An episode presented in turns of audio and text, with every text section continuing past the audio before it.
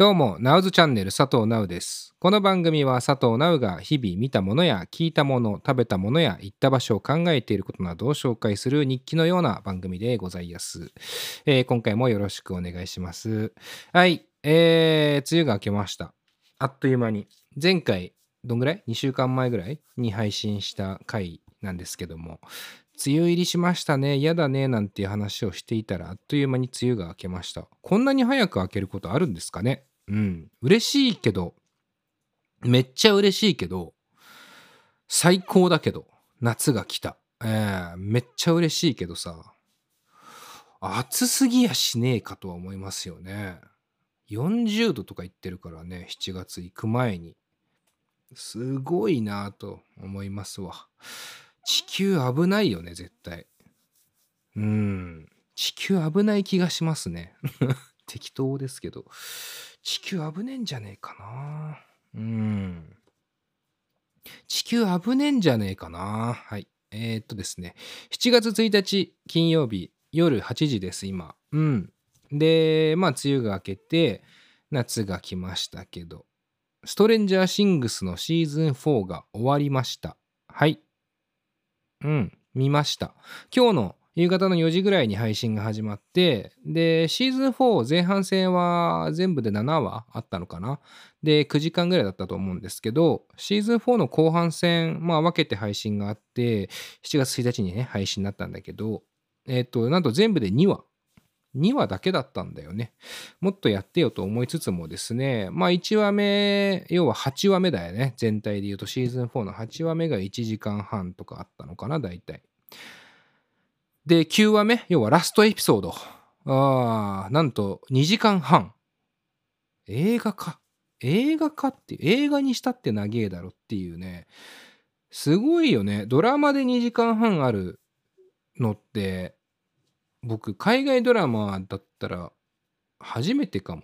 日本のね、あの特番みたいなドラマは2、3時間やることあるけど、まああれって1本っすもんね。いや、シーズン4エピソード9個ある中で最終話が2時間半。ねえ、なんで分けなかったんだろうと思うけど、まあ作ってる側からしても、分けるわけにはいかなかった。分けるわけにはいかなかったでしょうね。うん、実際見ていて、まあ2時間半最終エピソードね。まあ、あっという間に駆け抜けました。最高に面白かった。うん。本当に感謝です。こんな時代に、えー生まれてよかったと思うぐらい感謝。ありがとう。ありがとう、ありがとう、ありがとう。ありがとう、ありがとう、ありがとう。うん。まあさ、ストレンジャーシングス4面白いんすよね。ストレンジャーシングス自体面白いんですけど、僕大ファンなんですけど、ストレンジャーシングスっていうドラマのね。80年代のアメリカが舞台のドラマ。ここでもね、あのシーズン4前半戦終わったタイミングで長めのため息っていうのを収録しましたけども、まあ本当に内容もクソもない、ただのため息。まあ今回もそうなるかもしれませんけど。うん。まあ本当に大好きなんですよ。だから今見終わっちゃったことがちょっと寂しかったりもするんですけど、まあ見てくれたというか見たみんなもそうなんじゃないかなと。終わっちゃったなみたいな。おおって感じだと思うんですけど、あー、面白かった。なんかシーズン1が一番面白いでしょ？どのドラマも大体シーズン1が面白いですよ。で、シーズン2。まあこれだからよくバンドとか音楽で例えますけど、やっぱね、ファーストアルバムがいいのよ。で、セカンドもいいんですよ。で、サードがキーなんですよ。で、フォース、4枚目ってなるとさ、まあなかなかいろいろこうそこではパターンが出てきますよね。もう聴かなくなるアーティストも中にはいるかもしれない。うん。そんな中、ストレンジャーシングスはシーズン1で、まあ僕の中では爆発がまず起きて、最高のドラマが始まったなと。なんじゃこれはと。で、シーズン2、わあ、面白いね。シーズン3、うーん、みたいな。うーん、面白いね、みたいなね、感じでした。なんですけど、シーズン4、おいおい、マジかよですね。シーズン4でこんな面白くなんのっていう状態。すげえ、すげえって思いました。うーん。っていう感じだったんですよ。シーズン4、まず前半が終わった段階で、とんでもねえなと。シーズン1より面白いかもぐらい面白かった。ちょっとまだどっちってのは決められないですし、まあ、決める必要もないんですけど、そもそも。えー、シーズン4すごいんですよね。で、まあ、それの後半戦が2話で終わったわけですね。ネタバレとかさ、したいけど、まあしないようにしたいけど、まあちょっと使われた曲だけは2曲紹介しようかなと思います。で、まああとは、えー、まあそうね、ちょっとは言っちゃうかもしれない。から、何にも入れたくない人は、まあ聞かないでください。はい。で、まあシーズン4の後半戦どうなるんだろうなと思ってて。前半戦でね、とんでもなく面白くって、何が面白かったって、ストレンジャーシングスってもともとそうなんですけど、この、キャラクターがまず、まあメインキャラクターだけで10人以上いるような印象なんですけど、全員ね、最高に魅力的なのね。もう、ほんと、主役って誰っていうぐらい、全員主役級に魅力的なんですよ。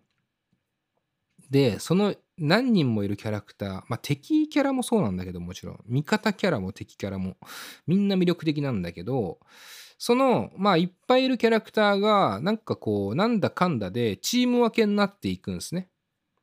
こう、一つの目標。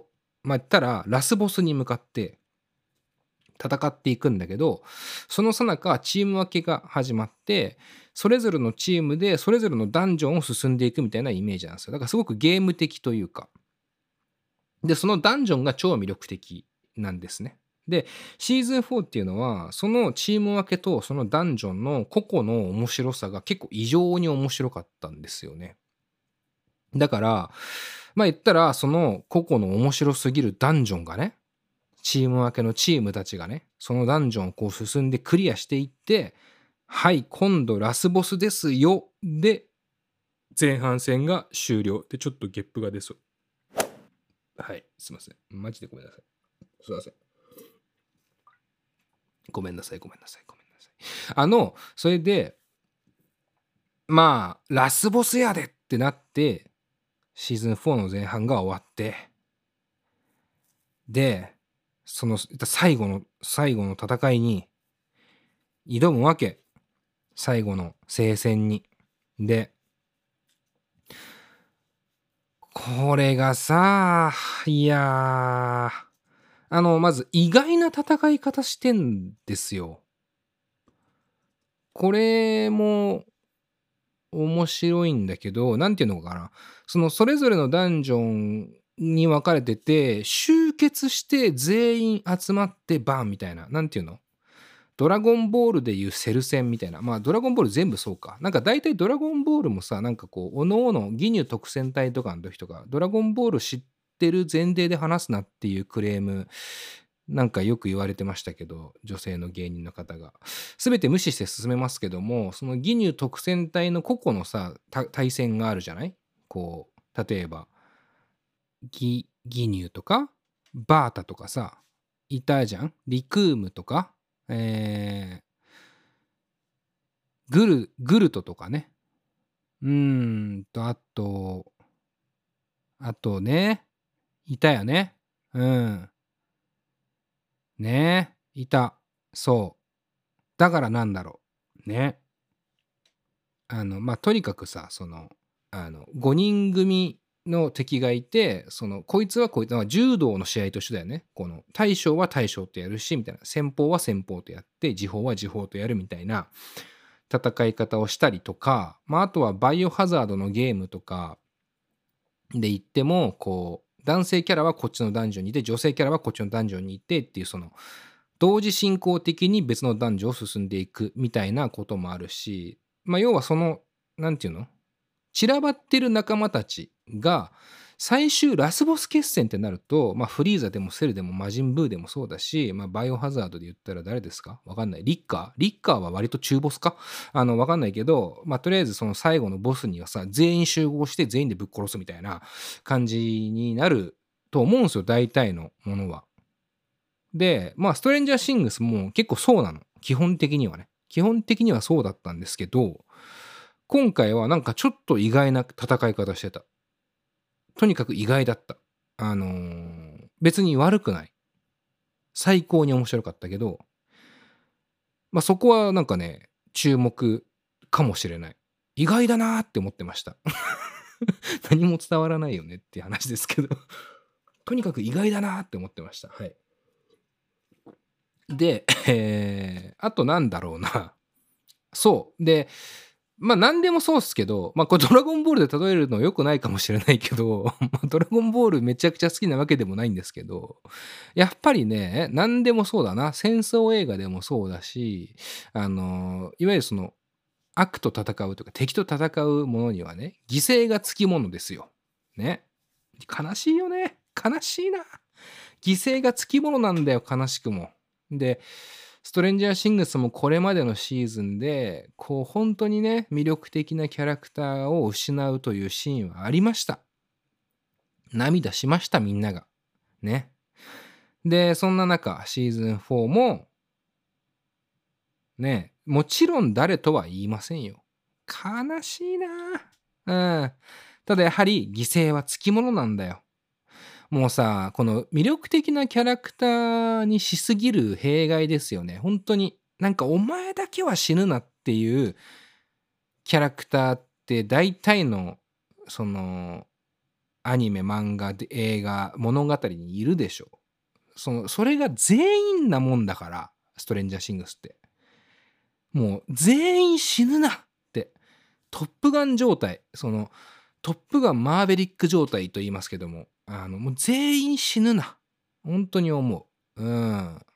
その点、ヤムチャ何回死んでんだよっていうのもあるしね。うん。やっぱだからそこが、ドラゴンボールあんまり好きになりきれないっていうのはそこなんじゃないかな。その、天津飯なり、ヤムチャなり、えー、チャオズなり、クリリンなり、まあ、てか全員ですけど、何回死ねるんすかみたいなところあるじゃないですか。まあ、いいけどね、面白いんだけど、それが。うん、面白いんだけどさ。まあまあ、たださ、そのどうしても死んでほしくない、この人だけは、とか、まあとにかく、その戦線離脱してほしくないキャラがいることはやっぱ大事だよね。とかね。いや、思ってんだけどね。まあただね、ほんとネタ、もうだから別にね、聞いてないと思うから、本当に何もやりたくない人はね。うん、まあ、悲しいっていう感じのところはなくはないかもね。絶対あるだろうの言い方ですけど。はい。ってのがあった。いや熱くなった。もう声上げちゃった。やっぱ声上げて見れるドラマって素晴らしいよ。ほんと、天心たけるみたいな状態だった。ストレンジャーシングスは。シーズン4特に。めっちゃ声出た。うん。最高。なぜか英語で声出た。そこちょっと入ってんだよな、きっと。気持ちやってんだろうな、ストレンジャーシングス見てるとき、俺。まあいいや。で、えー、まあそれぐらい面白いんだけど、とにかく手に汗握る面白いハラハラドキドキがあって、まあこう、エモーショナルな、最高に、えー、熱くなるシーンもあったし、悲しくなるシーンもね、うん、ありました。素晴らしかった。戦い方は本当意外だなと思いました。で、ちょっと音楽についても触れたいなと思うんですけど、ここに関してはちょっと曲名も出します。ええ。まあ、本当に音楽とんでもなく詳しい人ぐらいじゃないと、あんまりこう関連性わかんないと思うので、僕も見た後に、えー、っと、そのシーンでシャザム、シャザムってあの音楽調べるやつね、シャザムして、で、その歌詞の和訳とかは見たぐらいかな。今んとこその、事後考察的なことでやってるのは。って感じなんですけど、まあ、ストレンジャーシングスね、音楽もめっちゃいいです。で、80年代が舞台で、まあその時代性を表した音楽、その時代の音楽っていうのを基本的には使うんだけど、ダファーブラザーズっていうのはまあ僕と同い年ぐらいで84年だったかな、生まれが。彼らも後追いなんだけど、まあまあそういうね、あのーただ自分たちはきっと好きなんだと思うんですよね、その年代の音楽が。なんかその辺の愛もしっかり見える感じもあるし、その音楽の歌詞の内容に対してドラマをドラマとストレンジャーシングスのドラマの内容と歌詞の内容っていうのをフィットさせるのが超うまいっていうか秀逸な人たちですね。あの Every Breath You Take が有名ですけどストレンジャーシングスで使われてなんか象徴的だったのは Every Breath You Take ってポリスっていうねバンドの曲で、まあ、すごいあの有名なラブソングラブソングとしてねあの認知されてることが多いんですけどあの Every breath you take ってやつね Every move you away みたいなね ちょっと歌詞が わかんないですけど Every move your way ってなんだよね。最後 way になっちゃったけど、えー、Every place you and I want to take and I want it and I'm watching you ね。ですけど、適当。トゥントゥントゥントゥントゥントゥントゥントゥントゥントゥントゥントゥントゥントゥントゥントゥンってやつね。まあ、一回は聞いたことあるんじゃないですか。で、まあ、すごいこう、ロマンチックなラブソングとして、まあ、結構認識されているんだけども、まあ、この曲って、そもそもね、あのーあんまり、そんなに、なんていうのかな、綺麗事言ってる曲とかっていうよりも、ちょっとドロドロしい、えー実は曲で、えーまあ、スティングの結婚生活の破綻っていうかね、崩壊を表している。まあ、この辺は、ウィキペディアとかでも多分十分、えー情報は出てくると思うんですけども、監視されているっていう。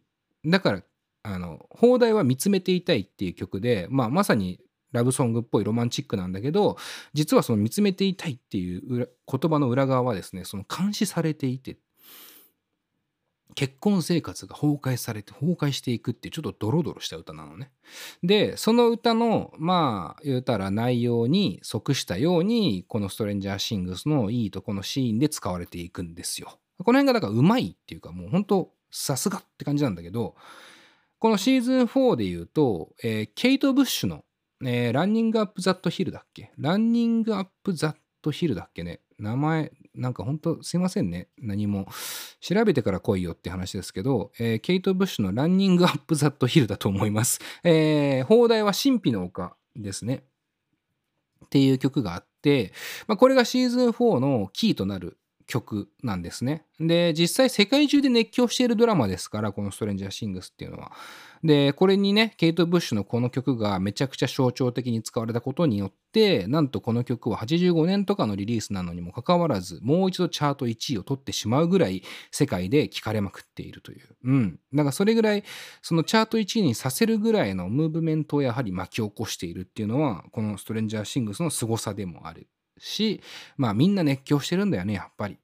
で、えーまあこの曲は完全にシーズン4のキー曲なので、うん。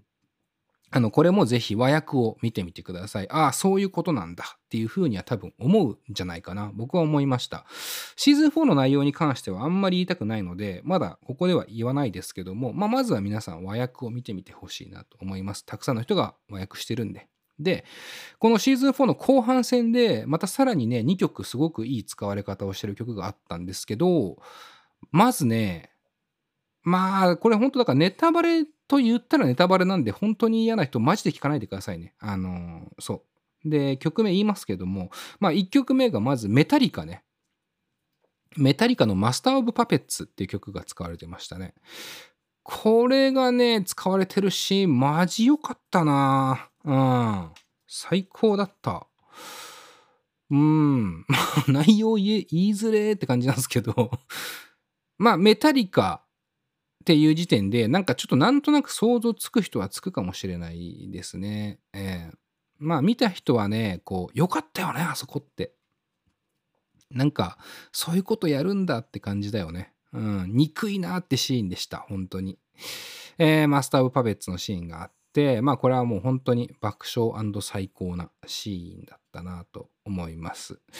で、まあ、これもだから結局86年とかのね、アルバムですよね。 Master of Puppets ってね、アルバムタイトルでもあるのかなとは思うんですけども、はい。うん。で、もう一つね、スージー・アンド・ザ・バンシーズっていうバンドがいて、これの Spellbound っていう曲が使われてたんだけども、これもね、いいなーって感じ。この曲は僕割と好きな曲だったんですけど、まあここが何ど、こで使われてるかっていうのはね、見てほしいなと思うんだけど、スペルバウンド。まあこれタイトルだけ和訳すると、まあ呪縛ですね。えー、いろんな和訳の仕方あるかもしれませんけど、基本は呪縛っていうタイトルですね。この呪縛っていうタイトルで、まあ実際歌詞の和訳とかも読んでみて、何を表すのかっていうか、どういう表現をしたいのかっていうのは、おーって感じです。うーん。納得納得納得。ね。感じですね。ガッテンガッテンガッテンガッテンか。はい。すごかった、すごかったというか、うん、さすが、そこの合わせ方というか、えー、もう、やっぱり良かったね、ストレンジャーシングス。やっぱりすごかった。うん、って感じですね。はい。ぐらいですか？うん、うん。もう見て、とりあえず見てください。えー、まあ本当今僕は悲しいというか寂しいよ。うん。シーズン5ね。やるのかやらないのか。さあ、どっちなんだい?やるのか。やるのかやらないのかい。さあ、どっちなんだいっていう。やってほしいね。うん。何はともあれやってほしい。まあそれもさ、こうシーズン4の最後の最後まで見たらさ、まあ、そりゃわかるわね。これは終わりでしょう。ね。っていうパターンなのか、これは続くのかもねっていうパターンなのか、その辺も楽しみに見てほしいなと思うし、うん、50-50ですね。はい。うん。ぐらいですか。はい。うん、なんか、そうですね。ななんかわかんないですけど、名残惜しいです。喋り終えるのが。大したこと喋ってませんけども。というぐらい、長々と話したいんですけども。